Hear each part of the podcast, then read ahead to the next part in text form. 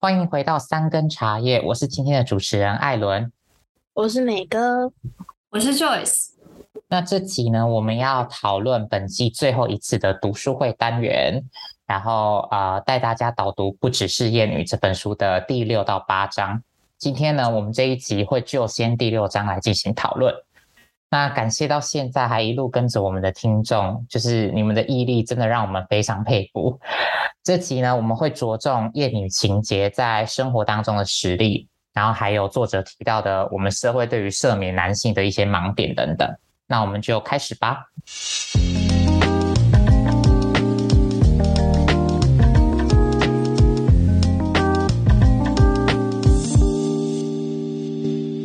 嗯，作者在第六章的时候呢，一开始提到了赦免叙事的这个概念。那主要就是在说社会倾向集体努力维持男性的清白还有名誉，而且会在没有释窃的资格下给予他们所谓善意的信任，尤其是把这些信任给予就是加害者而不是受害者。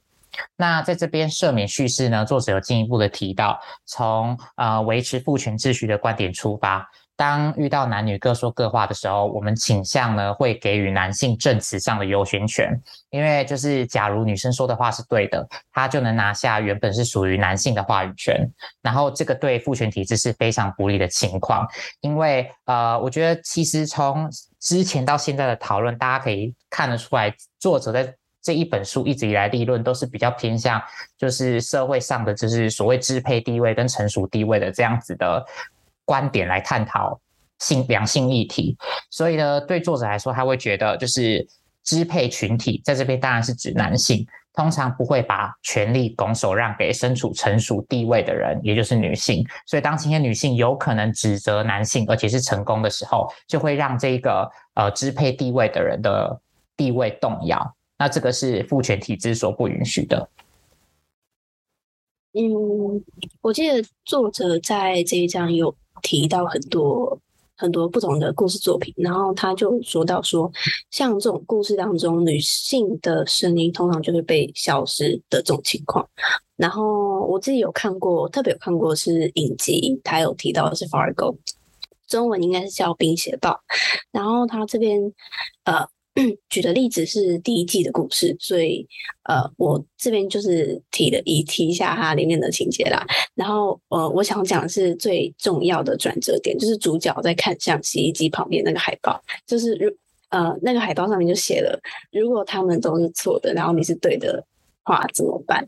然后反正他之后就杀了。他的那个妻子的那个画面，我我超印象深刻的。不过，呃，我觉得作者在这里讲出的很有趣的点，就是这个故事就是会去预设观众说，你一定会对这个主角产生同情心，因为你就是会希望这个一直饱受欺凌的对象，然后有可以为自己出一口气的这个机会，然后可以去 get away with murder，对啊。然后这就会让我想到很多，就是新闻标题就会就会 很暗示性的将一方就是塑塑造成一个可恶的加害者，然后另外一方就是逼不得已会痛下杀手这种标题。但是但是就是 杀人就是不对啊，就是你不可能可以将就杀人这个罪过去压压过呃你另外一方可能就是一个呃卑鄙无耻小人这样子的。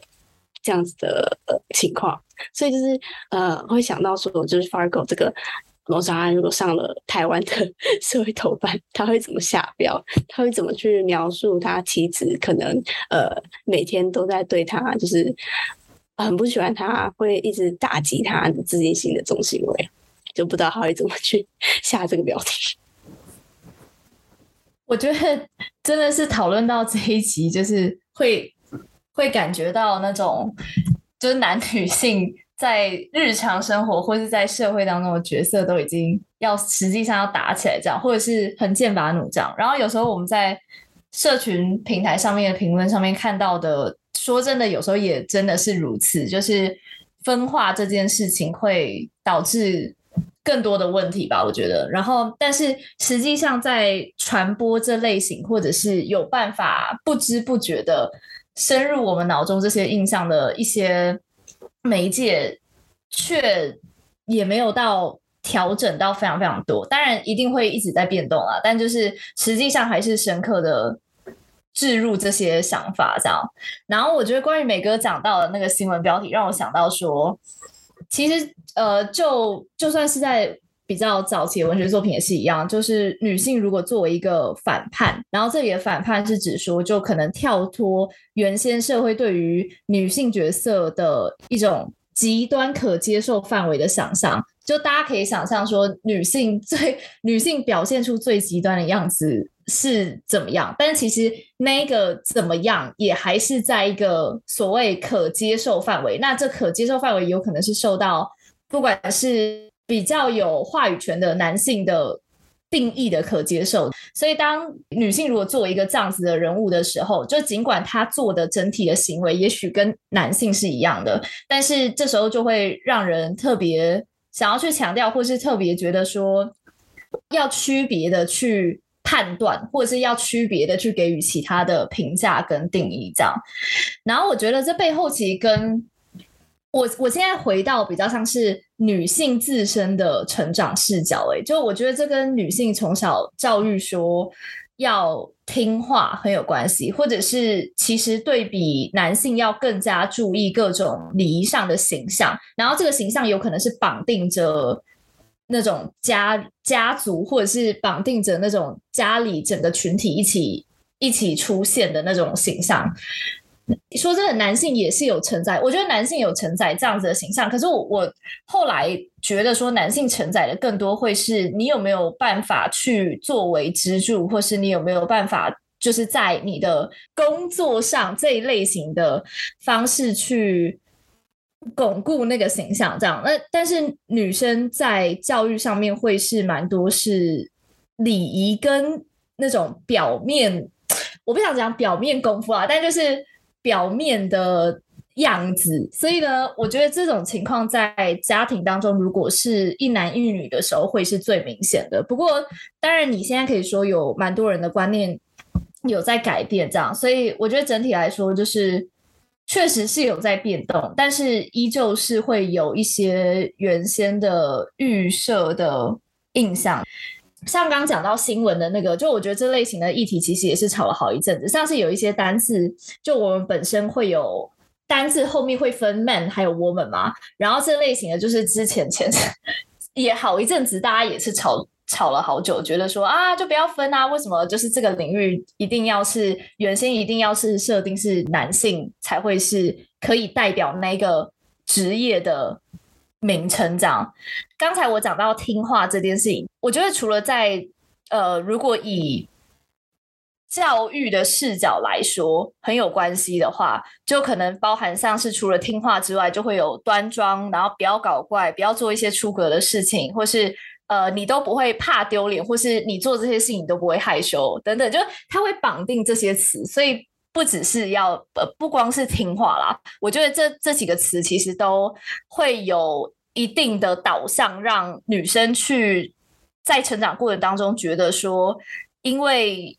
要获得奖赏，或者获得认可，获得父母的认同，或是获得整体呃家族那种小型社会 whatever，所以都会对于后续产生还蛮大的影响。然后同，所以我之前有跟。一位男性好友聊过类似的事情，就是刚才艾伦在前面提到的，说，呃，支配群体的男性不会把权力拱手让给身处成熟地位的人，然后那个是女性这样。然后之前当然不是聊到这一句，但是聊到类似的概念的时候，他当时就反问我的是说，呃，对男性来来讲，就是他们会觉得。当他们今天拥有话语权的时候，他们说就说，就是他们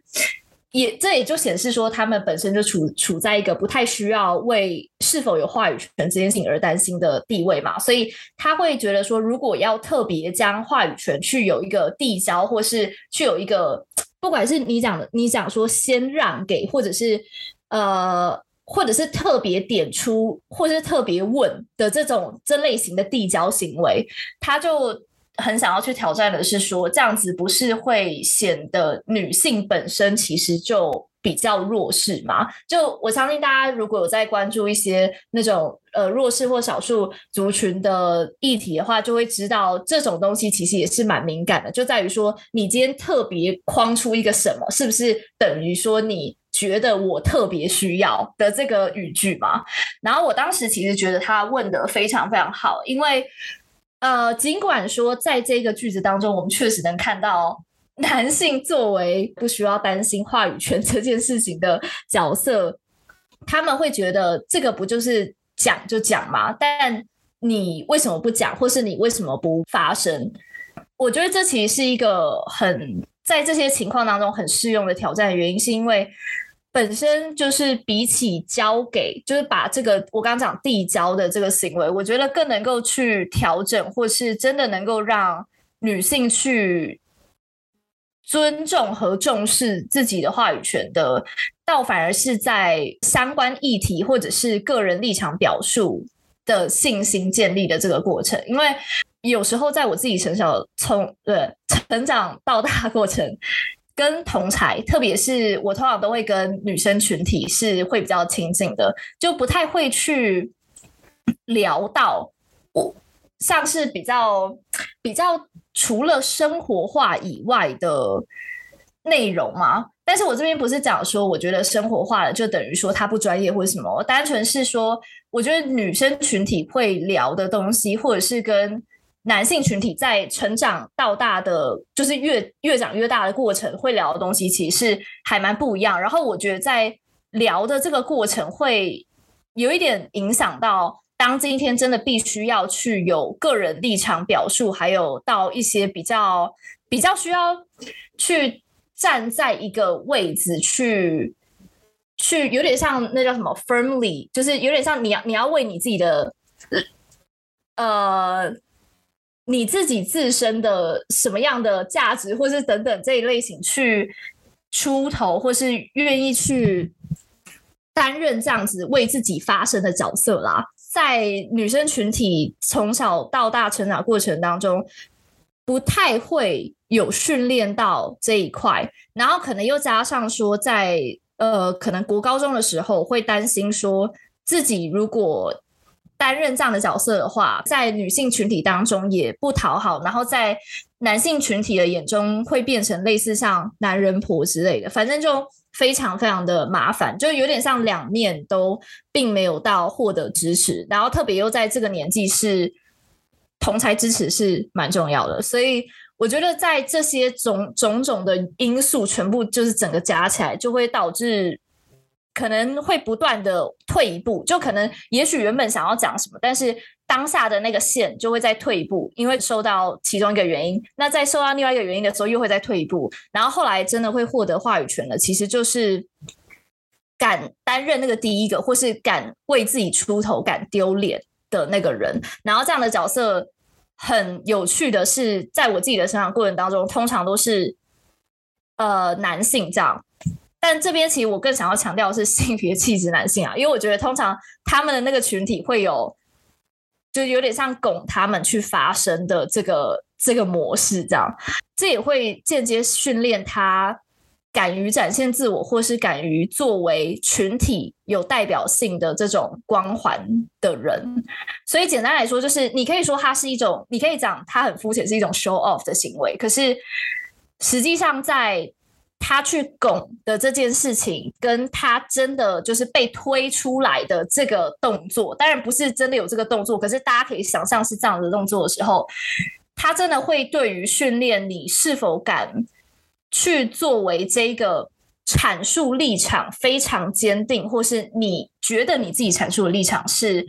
非常有理有据，大家都需要去尊重，或是大家都要去重视的这个心态，我觉得会是一个。很关键的训练，这样，所以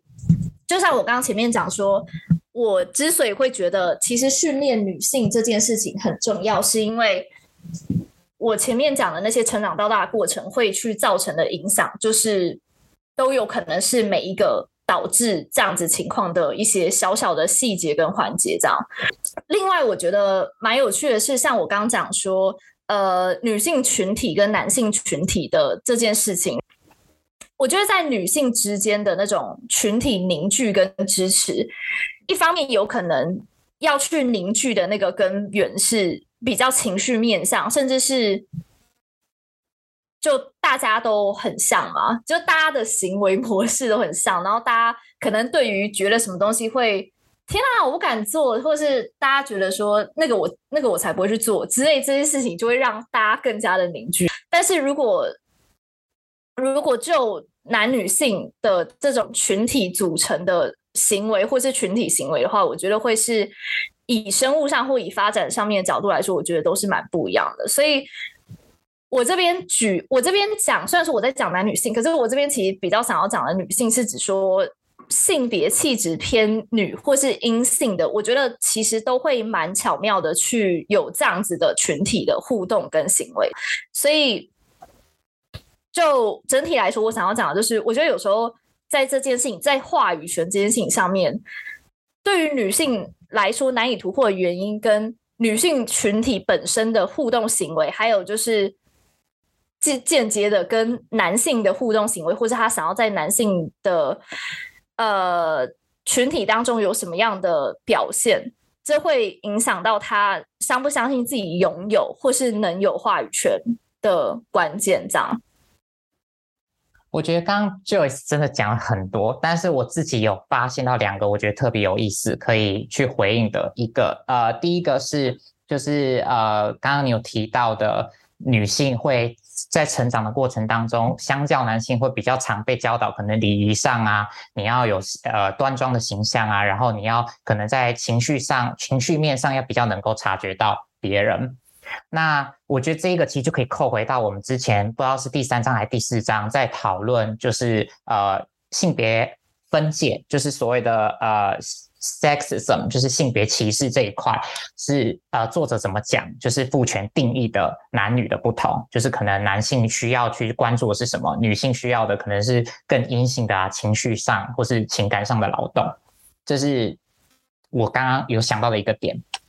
然后另外一个是，呃，我想要回应的是，Joyce 刚刚那个男性朋友问的，就是他提到说，如果今天男性要特别把话语权交给女性，那这件事情不是会呃凸显女性反而变得更弱势吗？那我觉得这是一个蛮好，也是一直很多人都有在争论的议题，就是说，当我们今天提到弱势群体的时候，我们要怎么去谈他们的议题，或是谈他们的。呃，能动性这件事，我觉得这个就让我想到前一阵子，就是阿汉不是有模仿，就是新住民的口音，就是他有模仿那个阮月娇，然后就算是闹蛮大的，然后就是呃新住民协会啊什么也都有出来，就是说他们觉得被歧视，然后这里面当然还有附上性别的议题，因为就是他模仿的主要是女性嘛，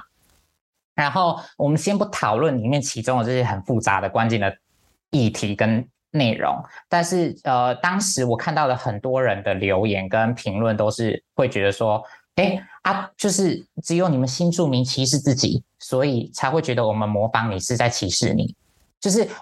刚刚这个，嗯、就是会让我想到这一个例子，就是我会觉得说，嗯。某些程度上来说，就逻辑上来说，我不能说讲这样子的话的人有错。可是，呃，事实上就是，当我们今天在讨论平权，或是我们在讨论种族的议题，我们会去知道有这个议题，就是我们有先认可有一个比较在上面支配的位置，跟一个比较在就是受到压迫，或者是比较没有获得公平权利机会的这个群体的人。所以我觉得确实啊，我们本来就是要先认可说，就是在话语权这件事情上面，女性常常是被剥夺的。所以我觉得这边更像是呃，不是说男性要交话语权给女性，而是我们在讲话的时候有没有去想到说，呃，我可能今天会不小心就不让我的女性的同才们或者是同事们就是讲话。譬如说，呃，在会议的时候，你跟同样是。女性的人在开，就是你的女同事开会，你会不会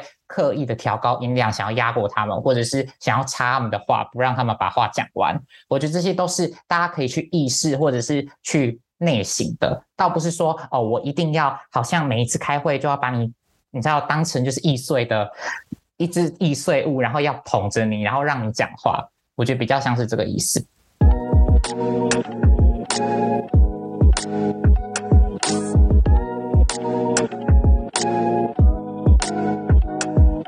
再来就是作者在赦免叙事这边就提到证词不正义的呃这个概念。那证词不正义呢，基本上就是指当成熟位置，这边是指女性，呃，对于特定事物提出他们的主张啊，或是针对特定的人物指控的时候，他们经常会被认为是比较不可信的，而且他们成熟的身份，也就是比较低下的身份会被强调，让他们比较不具备和支配者相同的知识地位。那主要的方式其实有两种，第一个是就是他们的能力可能会被小看，那第二个是他们的可信度会被质疑，因为女性通常会比被认为比较不诚恳、不诚实。通常我们其实去想，就是日常生活我们会觉得男性跟女性谁比较会骗人，谁比较会做所谓的表面功夫，其实你就可以想象这边的性别分界。对，然后呢，呃，女性的这些指控呢，作者这边也提到说会带来男性的不方便，譬如说可能。他们会因为有越来越多女性敢出来指控、敢替自己发声，而觉得他们的乐趣减少了。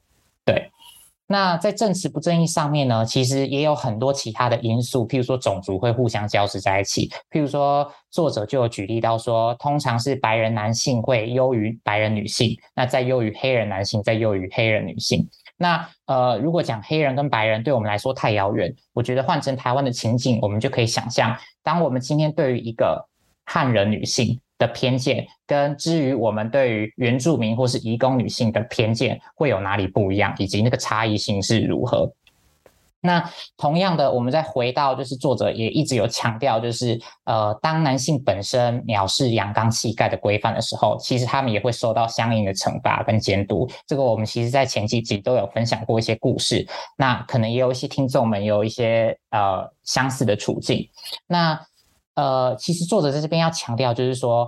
在所谓的父权社会里面，呃，所有的性别和种族以及阶级的规则交织在一起的时候，通常得利的都会是在特权阶级的人。也就是说，这也是为什么有很多男性其实。常常会觉得女性主义到底在讲什么？就是你们一直说我们有红利，你们一直说我们在打压你们，可是我们明明很多男性也过得很辛苦啊，我们明明就没有享受到什么特权啊，甚至你们女性可能过得比我们好，吃穿用度都比我们好，但是就是因为其实这些全部是交织在一起的，然后呃是需要一个一个被打破的。对，所以当你有一项身份是不符合这个权力阶级比较高的地位的时候，这些压迫体系是有可能联手来打压你。体制真的就是压迫来压迫去，就像你刚刚讲的那个，呃，白人还有黑人，然后甚至套到台湾的环境的那种阶级关系，然后有时候。就体制的最顶端，或是那种抓到那种压迫密码的那种那一群人，他就有办法去创造让比较弱势，或是或是更加弱势的群体之间产生压迫跟矛盾，然后导致他们就一直困在一样是同样的状态，但是会并没有一起联合起来去关注。最高掌权者的那个面相，性在能力上面，或者是在这种可信度上面，就是被被质疑的这件事情，我觉得到现在的职场一定是有的。然后，尽管我自己的整个在职场的环境当中是很幸运，并没有遇到这种情况，而且甚至有时候蛮有趣的是，我在职癌当中真的。协助或是提点我非常非常多，包含像能力或思考层面的，很多时候都是男性哦。所以，呃，我自己遇到比较多女性的前辈们，反而更多关心的会是那种日常生活的话题跟兴趣那一类的。所以我自己的情况，我是觉得蛮有趣的。然后，呃。这可能也跟我在某一些环境当中待的本身跟女性的员工比较多也是有关，这样，所以我比较少去接触到能力面向或是可信这个东西的。但是我自己能够想象的情况是，我相信如果职位到越高，也就是越稀缺的时候，可能在性别的考量上吗，或是？呃，性别的影响上，或是性别的偏见上，也许会再更加的明显。有时候就是明不明显，跟他那个就是设定的条件。然后我记得前几年，应该说近几年一直来都会有那种女性高管的，不管是升迁啊，或者是遇到的困难等等那种比较不平等的一些数据报告。这样，那在台湾的话，我自己听到比较多的是传产会是特别严重的。我觉得如果真的不要讲这种比较高职位的例子的话，有一个也许比较隐性，但是也是蛮有争议性的，是在。当今天男女性员工被指派任务而非询问意愿的时候的这种情况，感觉会会比较偏日常一点，就是他原先就已经预设一些性别的擅长处在哪，所以整体来说，如果是论到这种能力，就呃工作能力啊这种面向的话，我觉得就真的很看产业跟领域。就像我刚刚讲，我觉得传统像是制造业这种等等的，就一定会是。最循环这样子概念的一些领域，如果有人感受到自己在环境当中是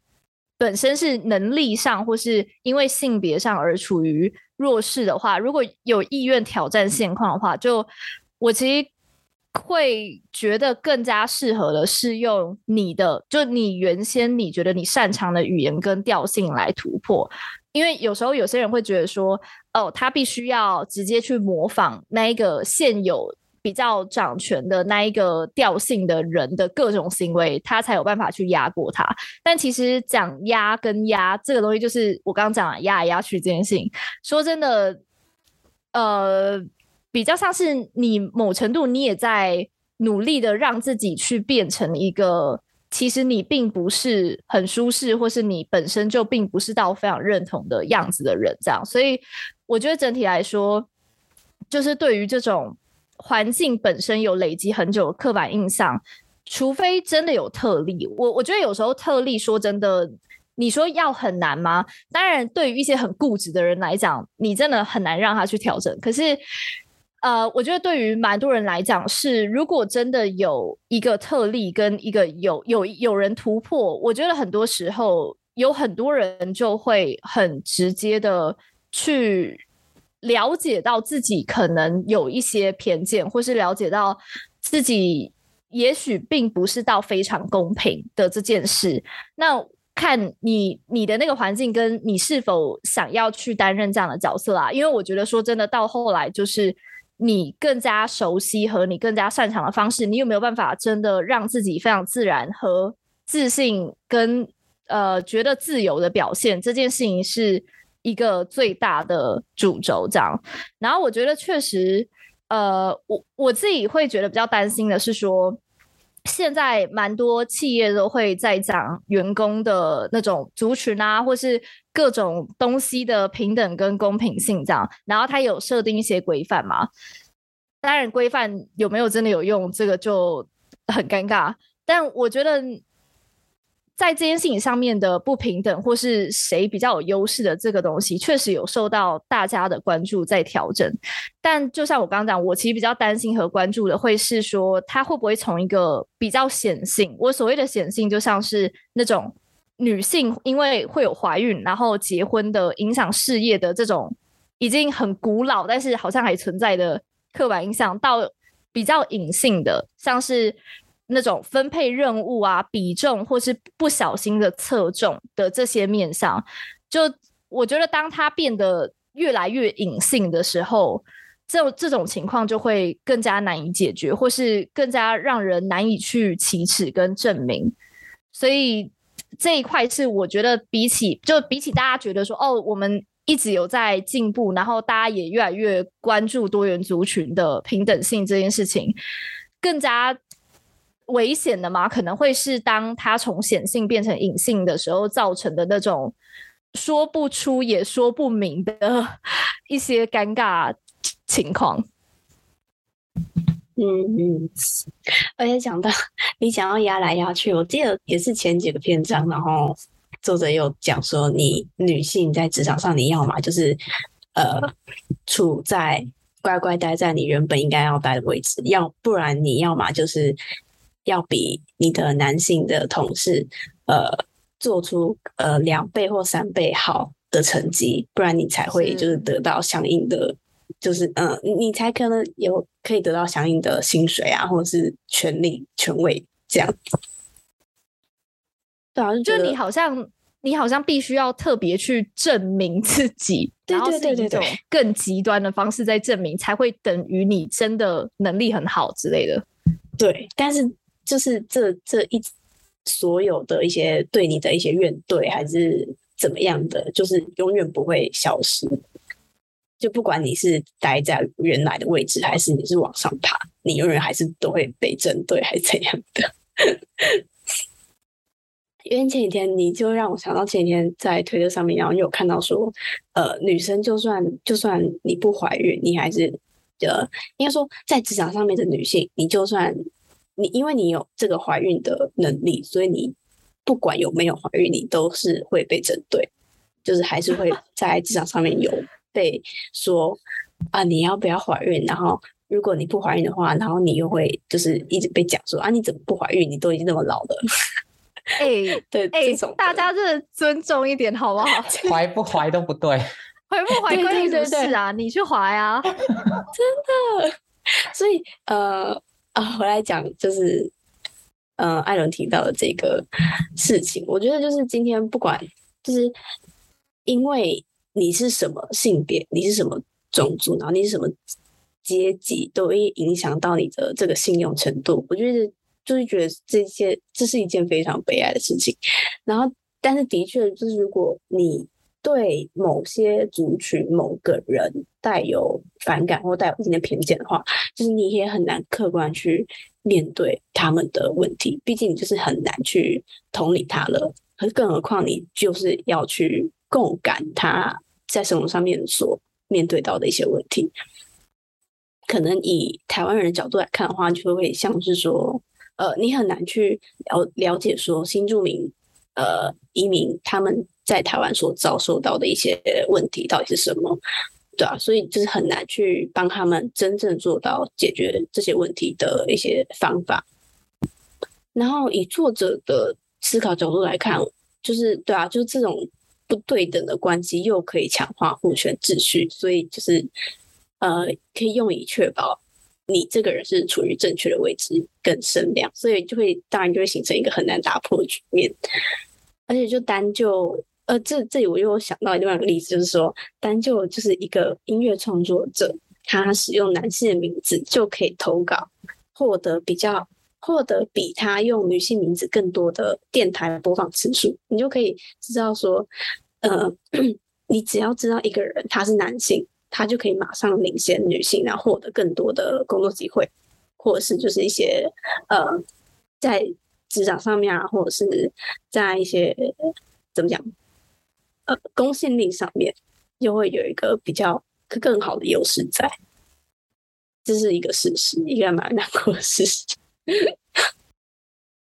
我这边想要再特别补充一个算是小故事吧，就是啊、我现在算是工作的主管，她是一个女生，然后她自己之前就有跟我们分享过，她在慢慢一步一步爬上主管这个位置的他所经历的故事。当然，他不是以性别的角度切入，他纯粹就是讨论。然后他在聊的时候就讲到说，其实他以前在就是旧公司前公司。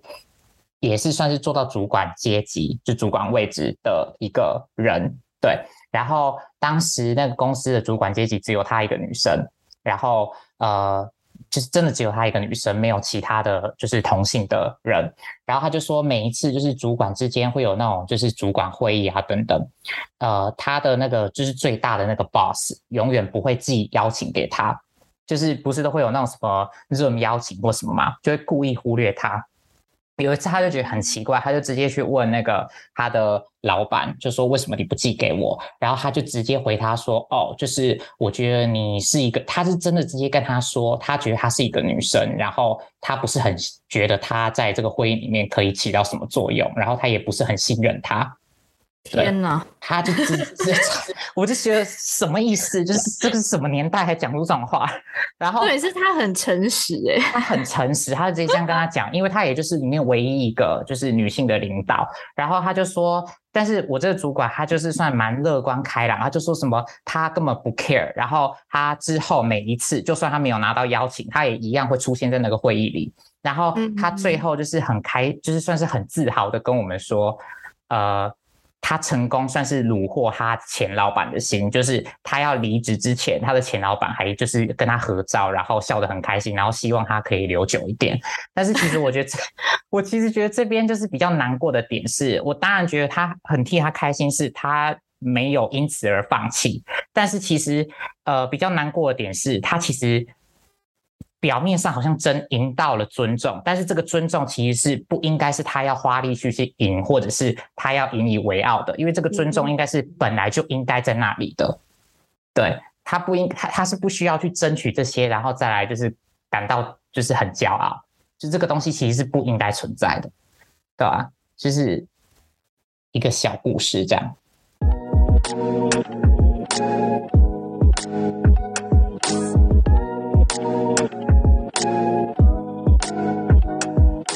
那这边呢，就是作者有提到了一个很算是蛮新的概念，是叫做同理他心。那这边的他是人字部的他，意思就是指男性。那这个字呢，其实是由英文的 “h empathy” 啊、也就是 sympathy，把前面改成 h i m him 这个字翻译而来。那大致上就是在说呢，厌女情结会让人们针对男性性暴力的行为人表现出过度的同情。那本书在这边用到的一个例子是在二零一六年的六月，有一个二十岁史丹佛大学生，他的名字叫布洛克·透纳。然后之后都会用透纳做简称。然后呢，他在一个校园派对结束之后，就在一个垃圾车的后方性侵了一名二十二岁的女性。那在整个案子的审判期间呢，他爸一直强调儿子是一个随遇而安，而且是很好相处的运动员。那如果遭到判决的话，恐怕再也无法享受一块美味的乐眼牛排。我读到这段的时候就觉得很扯，我现在自己讲的有点微软。然后，然后除了他爸之外，就是审理此案的法官也同样担忧，就是这个有罪判决会对透纳的未来有重大影响，所以就因此放宽刑期。最后，其实前前后后他只服刑了三个月。在审判的过程当中呢，透纳的勇气，因为我刚刚有提到他是一个运动员嘛，然后一直被拿出来强调。他爸爸也一直认为说，哦，这其实儿子是不应该坐牢的，因为这只是他二十年良好表现里仅仅二十分钟的行为。那作者在这边就提出了一个算是大众会对性暴力这件事的盲点。就是说，人们遇到像透纳这样子的黄金男孩，这边黄金男孩听起来会有点怪，可是英文就是所谓的 Golden Boy，呃，就是所谓的身心健全，而且在某个领域有所发展或是具有特权的白人。通常我们会选择相信他们，就是这样子错误的认知是来自于我们对于强暴犯会有个刻板印象，我们会觉得强暴犯通常是那种看起来很让人发毛啊，长得很怪，而且缺乏人性的人。但是像透纳这样子，就是看起来这么阳光的男性。其实并不符合这个标准。那甚至呢，有一个他的女性友人为了替他辩护，还说就是这场判决只是为了符合现在的政治正确。我只能说，大家的标准真的都浮动的，让人觉得一点意义都没有。但是另外，我想要讲的就是，我觉得呃。我觉得这个故事其实荒谬到我自己，我自己看完的时候，就像刚艾伦有特别 强调说，他不能再吃那个野牛排这件事情。然后我自己看完的时候，我就在 稿子上面写说，幸好我不吃牛。呃，这种情况真的是，就是所谓相不相信特定的 type 会不会去做某方面的事情，这个东西都本身其实就已经是在预设或是在限制。不管是好的或坏的想象啦，所以我觉得当就这这个这个例子让我想到说，之前有一阵子有有一些人会开始讨论到说，哎，那今天呃，当我们今天真的没有看到所谓肤色的差别的时候，是是不是就代表说那才是真的是歧视和偏见不存在的时候？我这边特定讲肤色这个，是因为当初这个概念提出来的时候是针对肤色啦，但它可以拓展到就是大家。预设形象这个东西，这样，然后我觉得就广义上来说，这个这个论述，我个人觉得确实是这样子。就是当我们今天觉得肤色不再是一个点的时候，那当然也代表着我们也许很自然而然的会，我我们并不会拿这个，我们并不会觉得这个东西是一个特别的东西啦。我觉得广义上我想要讲这个，但是就狭义上来说。呃，本来在肤色这件事情上面的差异性，就是一个偏向较显性的差异，所以呃，所以有点像说，当当今天不可能真的完全避免所有人都没有带有特定印象，甚至是很难就需要花很多时间去调整的时候，也就代表现在这个社会并不是在这个状态的时候，去完全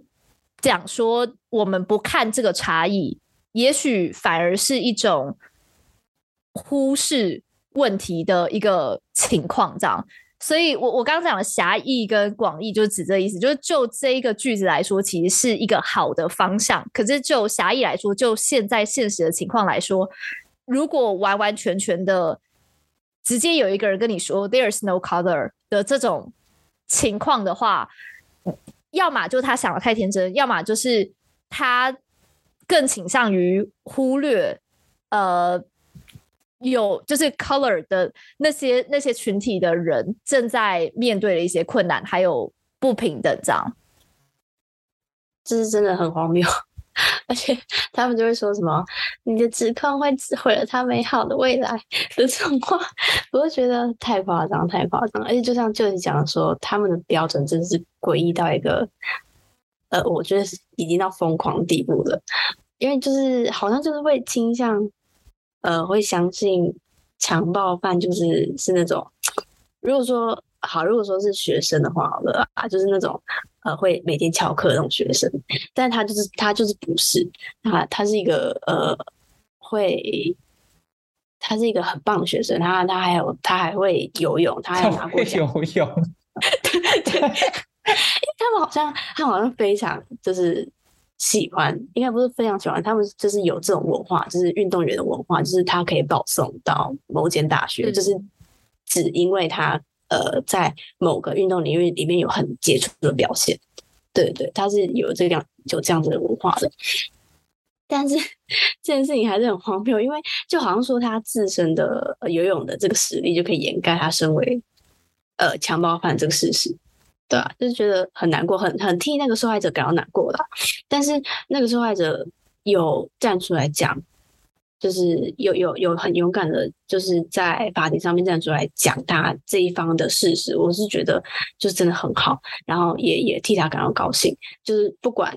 他有没有遭受到一些指责还是怎么样的，但是我相信他都应该要就是受到嘉奖了。对啊。然后，这也这个案例也让我想到很多，就是有前科的艺人，他们最后还是可以就是成功在台湾复出。就就我们就会去遗忘，也不能说我们就是真的去呃 forgive 他了。我们只能说，我我我觉得我偏向会去选择去说，我们就就去遗忘了，然后会去说呃，但是他唱歌是真的蛮好听的 的这种话。就就真的是时间冲淡了他的罪过的这种感觉，就觉得就会让我觉得非常的令对这些受害者感到不舍吧。是，我觉得其实如果要论就是艺人这个例子的话，男性、女性犯下过错，然后。但还是有持续付出的例子都有，但是我觉得差别是在于说，公众对于他们的评论和羞辱，以及他们觉得男性和女性在面对这些评论的时候，谁应该要感到比较羞耻，那个标准是不一的。嗯，对，是可以，其实是可以看得出来的。这样，对。那既然这边谈到性暴力，我就特别呃，也不算延伸，是作者在书中也有提到，但我想特别多讨论，就是说。呃，女性主义其实在讨论性暴力的时候，着重的点是在暴力本身，而不是性。就像本章其实有提到，就是说，呃，性暴力强调是权力控制，也就是说，加害者有这个能力可以逼迫女性或者是受害者和他们发生性行为。那性本身是没有什么问题的，这其实在我们的第一集就已经有做过。那只是在这个性比较相对羞耻的社会里面，你如果可以强加。性在一个人的身上，它是一种人格侮辱以及展现你的权利的方式。那你们怎么看？就是你们觉得，因为有的人会觉得性暴力其实跟性欲比较有关，但有的人会觉得是跟权控比较有关。我觉得性暴力如果就就性行为在发生的过程的层面来讲的话，我完全会定义它就是一种权力的控制，或者你就可以直接讲说它是权力实行，就强制实行啦。确实，就是性暴力，它确实是暴力的行为当中或形式当中的一种。然后有些人可能会觉得说，当间这个涉及到性的时候，也许会在呃往上加一层罪。有些人可能会这样想，但我觉得不管怎么样，说真的，就是暴力的根本其实就是强制而非意愿，甚至是说他根本也就不会问，因为对他来讲，那是一个很。很伤害式的行为，所以你你正常来说，你不会问说，呃，所以你要我伤害你这种东西。我讲的当然是就如果有一些特殊的情境，就是有些人特殊的情况，但是我在讲的是一般情况，就是它是一个很直接，不管是情绪去抒发或者什么等等的一种行为，所以整体来说根本就没有问不问意愿这个过程，那所以它就是非意愿这样。然后不管怎么样。我觉得就就是被施暴者这件事情都是很难以启齿，但就像刚前面讲说，就是当今天是跟性行为相关的暴力的时候，本身会让不光是谈性比较保守的社会，甚至是可能谈性更加保守的女性族群更难以去发生，或是更不愿意去发生，这样，因为它发生了，大家也会有随之而来的。一堆有的没有的奇怪想象，或是呃质疑。如果是会想要去说是比较偏性欲层面的话，我自己会觉得性欲是一个蛮中立的词，所以在这样子的情境当中使用，我会觉得蛮不适当的。原因是因为就人物生生人类生理上的需求来说，性欲本身就它完全就是一个。就是一个欲望的东西啦，所以只是说人确实会赋予性行为这件事情有更多意义。这个东西，我觉得确实这个是就是经过人类行为的滤镜这样。但如果就生理欲望本身的话，它就真的很纯粹是一个生物性的东西。所以如果套用到性欲的单纯以性欲这个角度来讲，性暴力的例子或个案的话，我会觉得有点。太过于抽离情绪，让这一切变得有一点偏题。我其实超同意你们说，就是性是中性，然后性是无罪的这种这种说法，因为就是真的就是我们的一些什么文化或信仰，会让我们觉得说，哦，这讨论性，光是讨论性就是一个非常非常呃 难以启齿的话题了。对，那谈论到性暴力，我会就是。以性暴力的目的来看，我会认为就是权力控制是他的首要任务，然后性欲才会是其次的。这边说的其次，呃，我会觉得说是一种，它是一种手段，就或者是一种，呃，在这个过程当中的附加奖赏。而且我很记得有听说过，呃，有在哪里有在哪有报看到过吧？然后反正他就是说，就是针对这些性暴力的。罪犯他们是百分之百知道自己到底在做什么的，所以涉及到呃权力控制的这个目的的话，嗯、我会认为说他们是以一个要压过对方的目的来去做，所以所以所以没有没有说什么就是。他们是他们是完全不知道自己在干嘛，或者是他们就是一时失误了。他不是这样子的人，才可以让他们就是推脱这些责任的这种说法的。对对，是，其实就是会让我想到跟家暴的争论是，我不能说一样，但有点像。就是有的人会觉得，他家暴其实不就是一个人，他他们会把它归因为心理。因素就是他就是爆发了，他情绪控制不了了，所以他才会去打人，才会去伤人。但是有另外一派的人，通常也是比较关注性别议题这一派的人，会觉得家暴也是一种权力的展现，因为你有这个能力可以殴打别人，你有这个能力可以言语暴力别人，他并不完全只是心理上的因素。这就跟我们在讨论厌女一样，到底厌女只是一个心理的，就是呃因素，还是是？是整个结构在压迫女性，我觉得这是很多可以争论的点。哎、欸，但是我想要帮心理讲一下话，就是我觉得呃，有时候应该是说，就是社会层面去探讨心理这个东西，也不是到非常新的东西啦。但是我我觉得有时候是这样，就是当今天在谈心理的时候，它是一个，它是一个 overall，就我觉得他在讲的，其实大家要更关注的，反而是说，呃。人类的整体想法跟行为之间的互动，所以，所以论到说他是不是他是不是情绪，情绪也是心理的其中一层面。然后他是否认为自己有更加，就是他是否认为自己有权利做这件事情，他也是心理的一个层面。但是整体来说，是他的整个想法的形塑过程如何跟他实际上的行为再去互动。所以我觉得这才会是。本身，呃，就本身，如果你是含瓜一个很大部分在讨论心理的话，这才会是很全面的。但是如果有些人他特定 focus 在说，我们当我们今天讲心理的时候，我们只要讲某个面向，那那个那个就会是有点像他自己刻意去完成自己的某种表述，但是他又代代表着某个领域的的立场来。就是各种条件加起来来形成的一个论述，这样。可是实际上，如果真的是以心理的角度在谈的话，它其实就单纯是我刚刚前面讲那个很简单的句子，就是单纯是人的想法和就是不管是有意识没意识的想法跟你的行为上之间的互动。所以我我只是想要讲，就是我觉得。也许有些太多、太太过于强调心，就是我们代表心理的那一群表述，会让人感到并不全面，或是会让人感到说似乎有一点太过抽离跟太过不生活化。可是实际上，那个我个人是觉得不能代表心理立场的。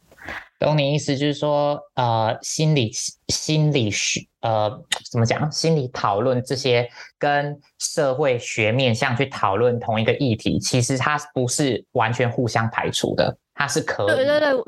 对，对我想要讲就是，嗯、如果你有，就如果大家有看到那种非常偏，就他说他是他可以代表那个领域，但是他的表述在某些层面上面非常的局限，或是非常的。就是他，他非常的努力在画那个框的时候，我觉得就很值得注意，说是否这带有这个人自己本身很鲜明的立场，这样，而非是那一个领域去看待这个事件的呃普遍的样子。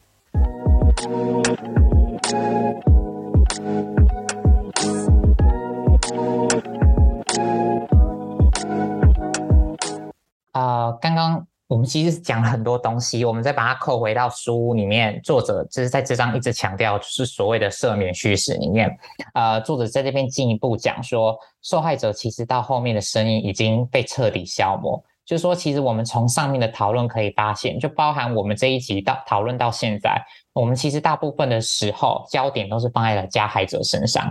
包括他平常是一位可能多么优秀的男性啊，或者是判决会对他造成的影响等等。那受害者呢？我们有没有听到他的声音？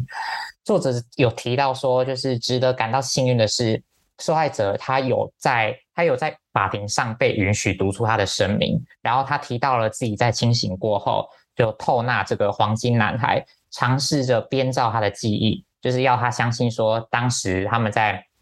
性爱的过程中他是享受的。然后受害者也有在后面收到了一系列警告啊，包含。透纳仗着就是他没有权利，而且性侵过程是失忆的状况，就联合律师准备了很多非常有攻击性的问题，要让他在法庭上就是自相矛盾。但其实这个的话，如果你是有在看法庭剧的人，是你是可以很常看到这样子的，就是剧情，就是说性暴力的受害者常常会被问一些很细节的问题，譬如说，呃，辩护律师可能会问你说。你在几点几分做了什么事情，或是你还记得你酒醉后自己在哪里？那如果你不记得的话，是不是你的证词其实是不可信？你凭什么说别人有性侵你？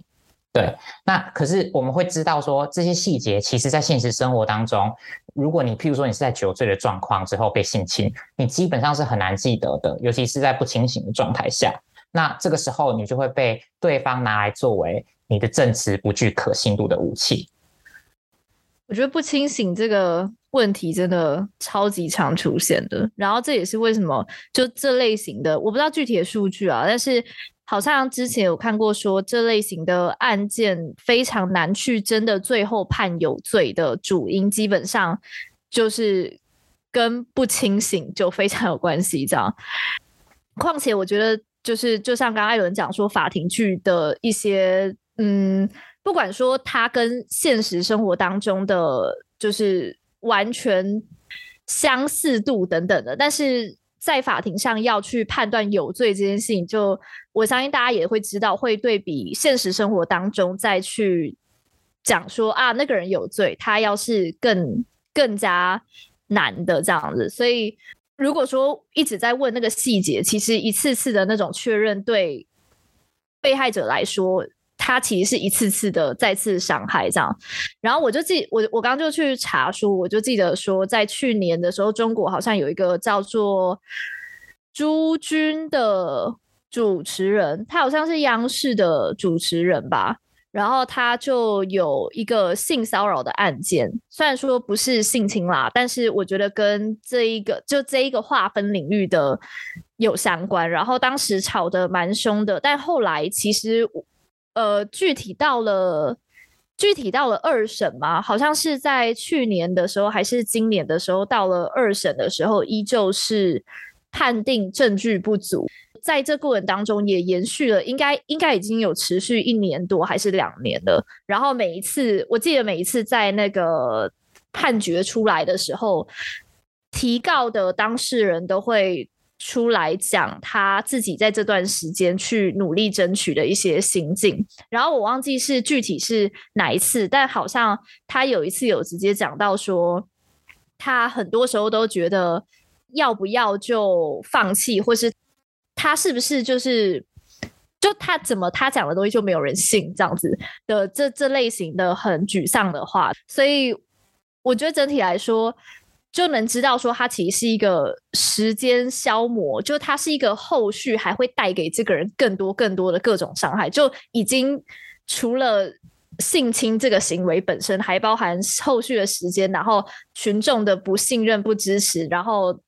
对方律师的质疑，或是一直不断的确认，证明他不清楚这类型的各种后续的。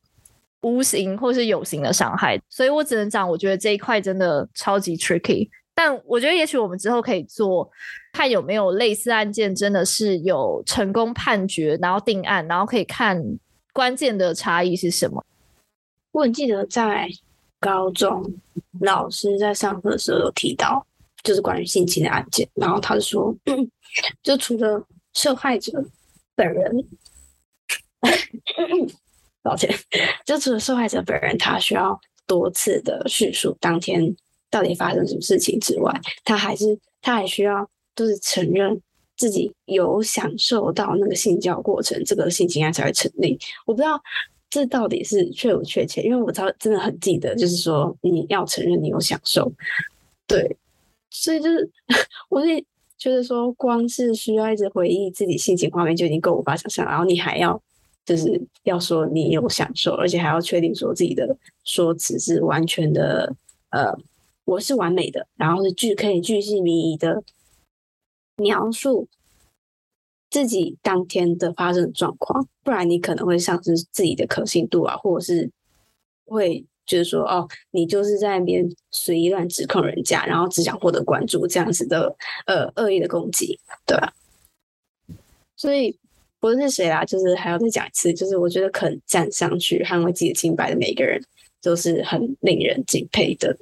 嗯嗯嗯，而且真的很难想象，就是如果你真的说哦，当时我是享受的，那那个呃哦，新闻底下的评论又有多可怕？对啊，我用什么都没，我头皮都发麻。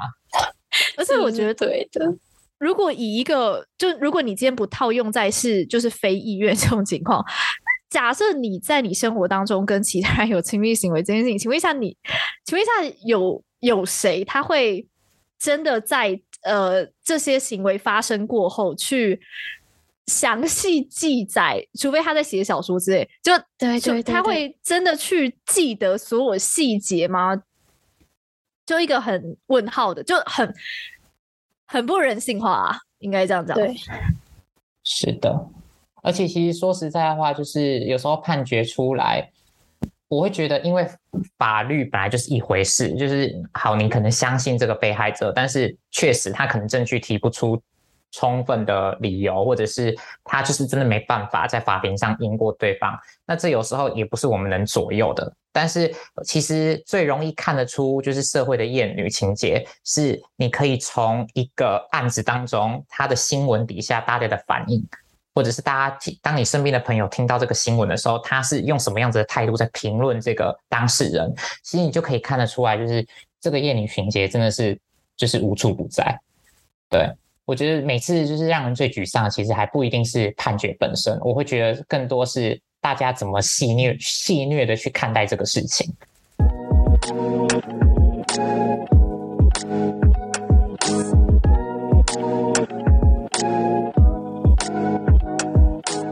承接上面呢，我们最后就要来提到，就是作者有讲到说，他用了川普的这个例子，就作者其实可以看出来是非常讨厌川普的。然后他就有提到，用这个例子来讲说，这个社会多么容易赦免，就是特权男性这件事情。他有讲到说，川普在二零一六在跟呃希拉蕊呃总统大选的竞选期间，曾经被公开过一段录音。那这个录音内容大致上就是在说，川普就是对着某一个人说，他会很自动的被漂亮的女生吸引，然后会不顾一切的开始亲吻他们。然后他还说，如果你今天是一个明星人物，他们在这边指的就是女人，会让你这么做，甚至你要抓他们的阴部都是没有问题的。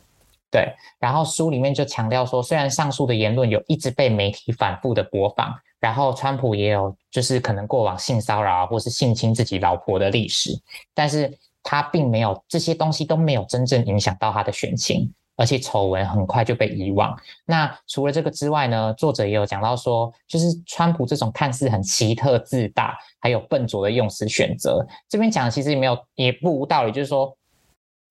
你你不会去想象说，就算有一个政治人物做了这些事情，还会这么大声的讲出来。所以这边作者特别用笨拙来形容，对，但反而是让一群所谓受政治正确风气压抑很久的白人男性们，就是算算是看到希望，然后出了一口气，就觉得说，哦，现在终于有人跟我们就是一样的人出现了，然后我们可以自由的讲自己的话。然后，呃，这些人其实他们不是不存在。只是说，在川普之前，因为普遍政治风气，大家会不敢说话。但是，呃，可以观察到的是，在川普出现而且执政之后，美国在这方面政治两极化的现象是更为明显普遍的。也就是说，很在乎可能讲话要正确，或者是要尊重别人的，是非常在意的。然后不在乎的人，他们是根本就不 care。对，那你们觉得台湾有类似的情况吗？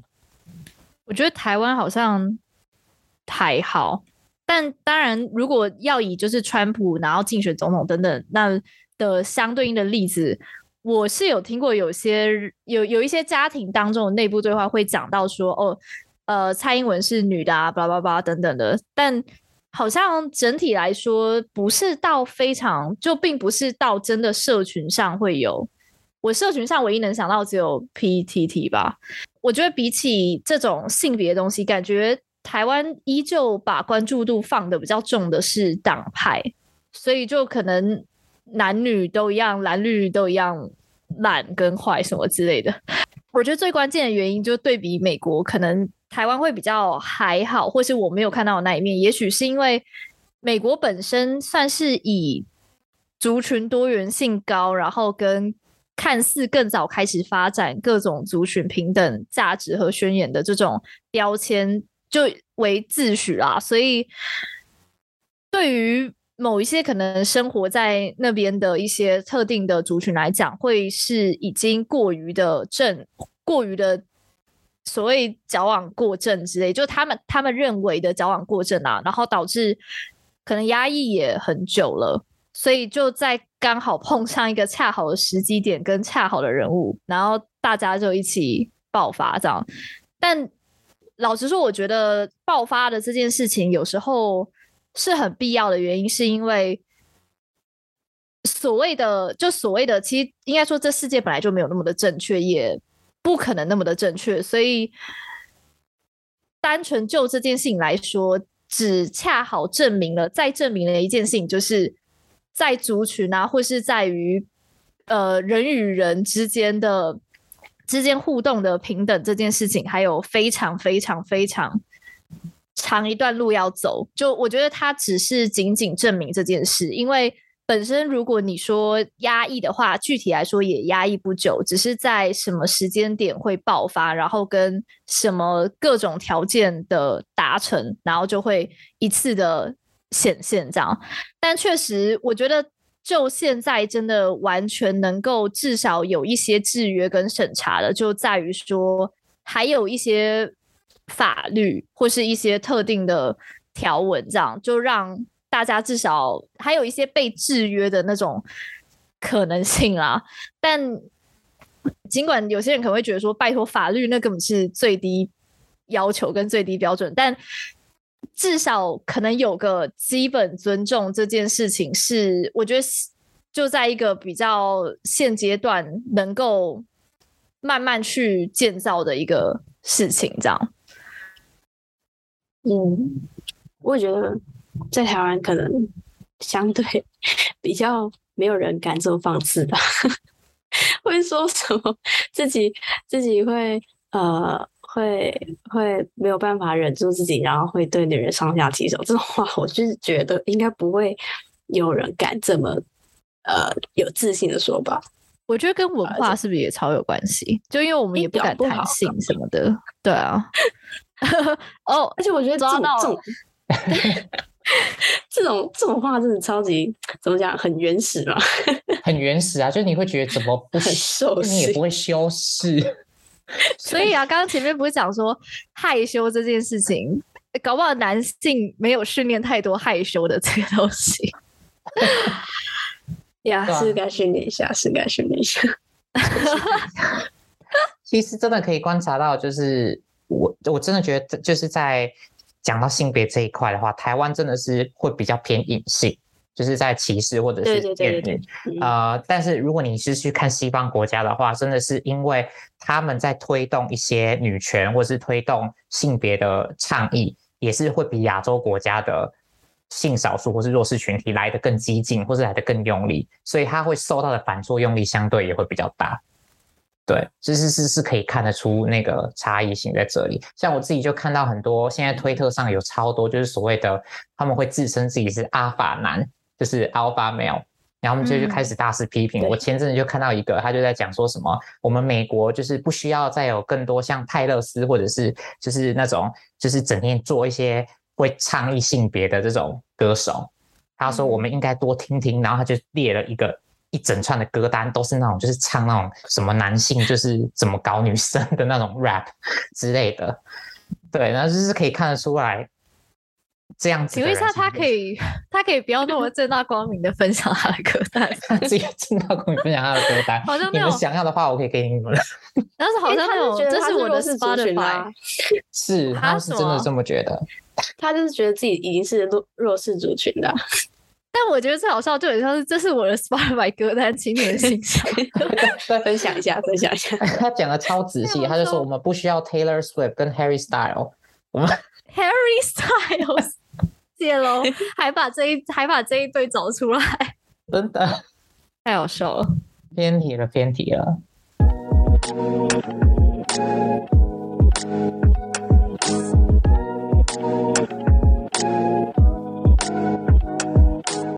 那我们第六章在这边终于告一个段落。今天呢，我们主要就是在讨论赦免叙事跟同理他心的部分。下一集我们会就怀疑受害者还有输给厌女者的相关议题来呃进行讨论。谢谢你们的收听。所以，那想要了解更多我们的频道和收到及时更新讯息，可以关注我们的 IG 和 Twitter。我们下周见，拜拜，拜拜。拜拜。